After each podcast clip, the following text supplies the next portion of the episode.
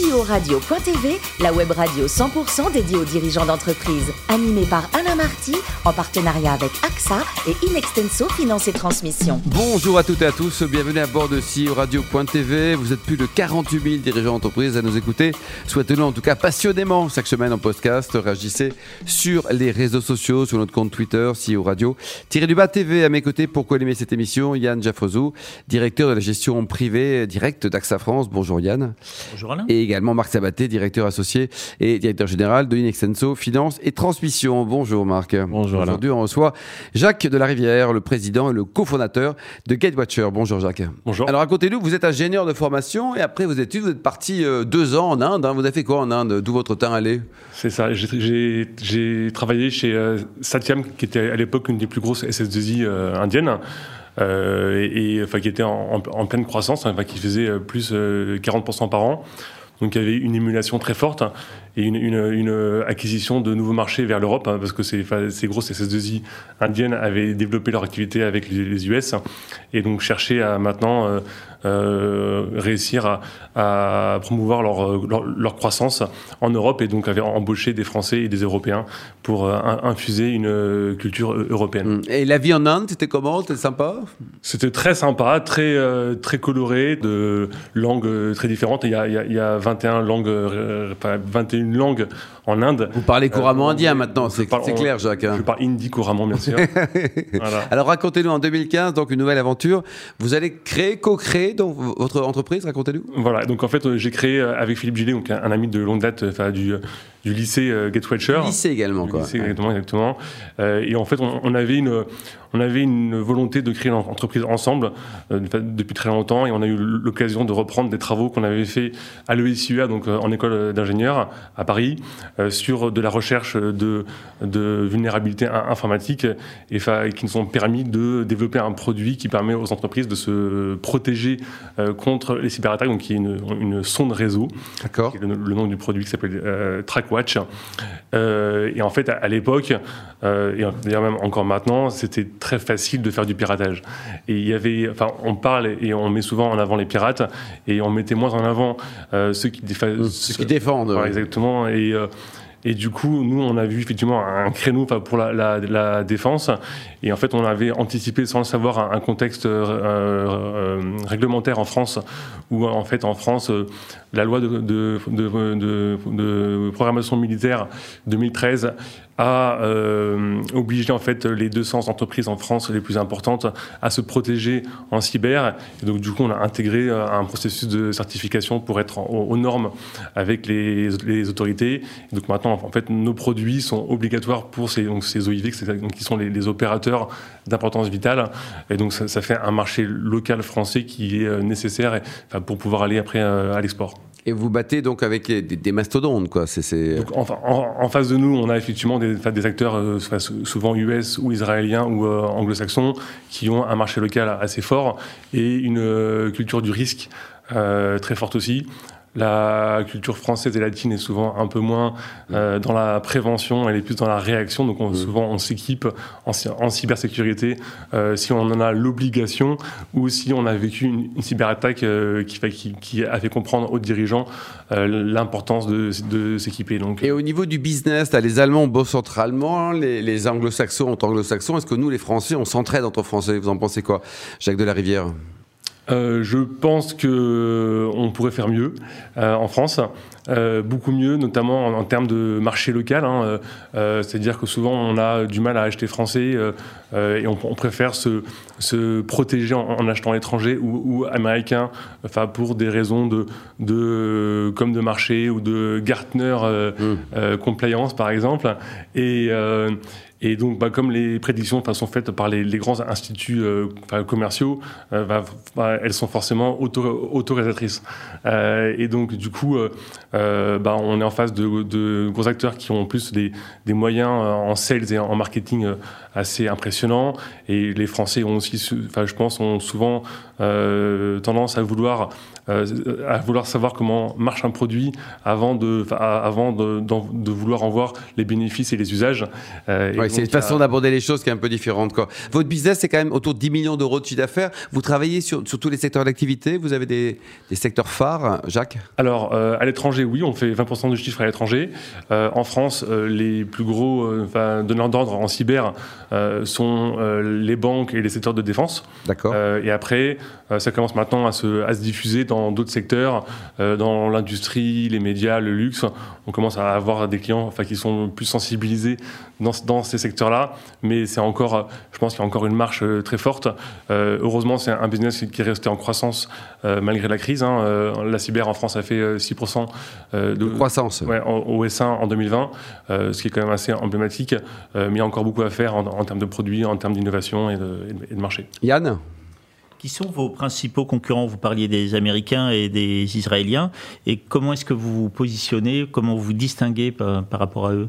Vous êtes meilleur, tout simplement. Exactement. Alors, en fait, en, non, mais effectivement, je pense qu'on fait souvent en France du euh, French bashing. Euh, enfin, nous-mêmes, on a oublié qu'on a une, euh, un, une, formation en sciences qui est quand même très poussée, qui est, qui est un, un, un privilège qu'on a en France de pouvoir avoir accès à ces formations et qui fait qu'on a un vivier d'ingénieurs, enfin, très très compétents, qui est très dur à trouver à l'étranger. Et donc, donc en fait, on se distingue les Français dans, dans le numérique et dans l'ingénierie en général par une capacité à être innovant et à être bien plus rapide en, termes de développement, euh, ce qui fait que souvent on est meilleur sur les produits et euh, si on était au même niveau que les autres sur le, la com et, et, business, et les ventes, je pense qu'on pourrait faire bien mieux. Alors on pique aussi de temps en temps vos talents, hein. c'est-à-dire que vous formez quelqu'un, il est bon et pof, on triple son salaire, non? Voilà, donc effectivement, en Europe, il, il, manque, il, manque 120 000 experts en, cyber en, Europe. Il manque 120 000 personnes experts en cyber. Exactement. Donc, euh, euh imaginez que nos, nos ingénieurs sont, sont chassés tous les jours pour être débauchés par des concurrents. Donc, y a, on, on, investit beaucoup en marque employeur et nous, effectivement, on a, on a la chance de protéger la, France par, par, nos produits. Hein, donc, ça, ça, donne vraiment une belle sens. Ça, ça, donne du sens à, nos salariés. mais il y, a, y a une très forte compétition à l'embauche et au maintien des ressources. Yann? Votre chiffre d'affaires est aujourd'hui essentiellement sur la France, vous le disiez, 80%. Euh, vous êtes aussi sur le Benelux, euh, Dubaï, l'Asie. Quelle est votre politique de développement à l'international? Alors, euh, on est en train de finaliser une levée de fonds justement pour aller plus vite à, à, l'export. Combien L'objectif, c'est combien C'est une dizaine de millions d'euros. D'accord. Voilà. et, et, donc, euh, bah, en fait, euh, effectivement, il y a, y a, plein de marchés à l'export qui, sont, qui ont moins cette, cette composante ingénierie, qui, qui, ont besoin des produits français, euh, l'Asie du Sud, l'Australie, l'Europe du Nord, qui sont plus des commerçants et moins des, des, des ingénieurs. Donc, c'est les marchés qu'on cible, nous, euh, effectivement, à l'export et qu'on va pouvoir adresser avec cette levée de fonds. Yann? Et enfin, vous avez obtenu euh, un visa de sécurité auprès de l'ANSI en 2019. Est-ce que ça vous a ouvert de nouveaux marchés, notamment euh, marché public et au niveau de la défense alors donc effectivement, ça, nous a ouvert ce, marché des opérateurs d'importance vitale, euh, donc un, marché réglementaire et obligatoire. Donc ça, c'était quand même euh, assez emblématique. Et en plus, on, était les premiers à avoir cette certification en même temps que Thales. Euh, et un autre gros concurrent qui, s'appelait Airbus était aussi candidat et a jeté l'éponge. Et nous, en fait, on, l'a fait sans, aucune subvention, alors que les autres l'ont fait avec des subventions assez, importantes.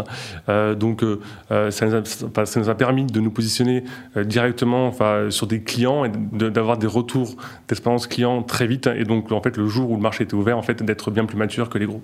Marc? Oui, je reviens sur le, votre positionnement à la fois technique et croissance.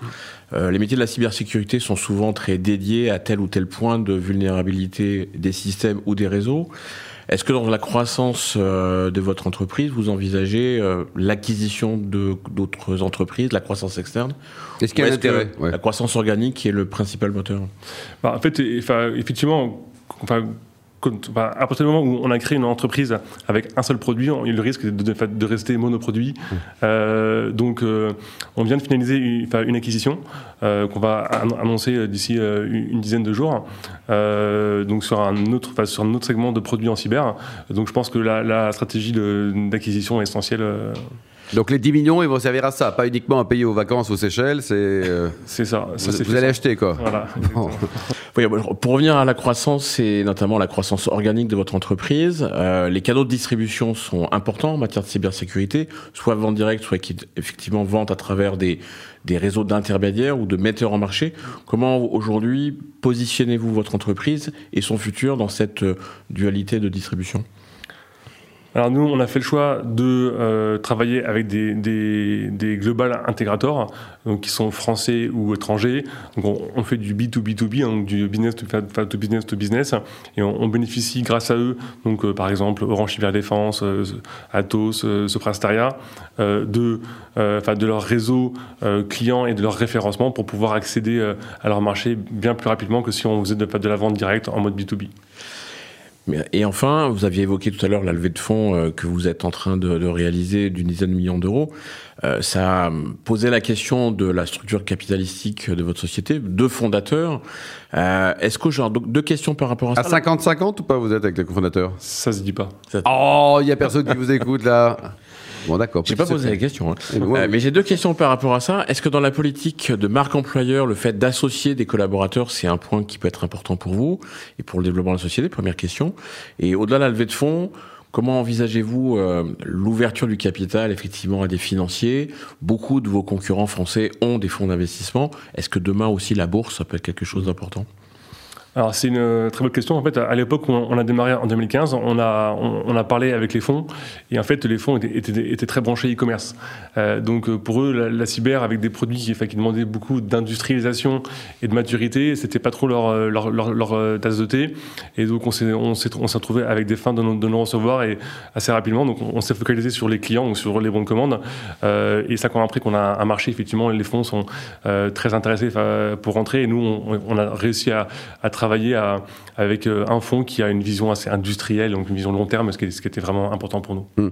Marc, une dernière question? Oui, oui, non, la, la question de l'association des collaborateurs, des managers, c'est un point euh, qui vous intéresse? Ah, enfin, C'est un point qui est essentiel euh, dans un secteur où on, manque autant de, ressources.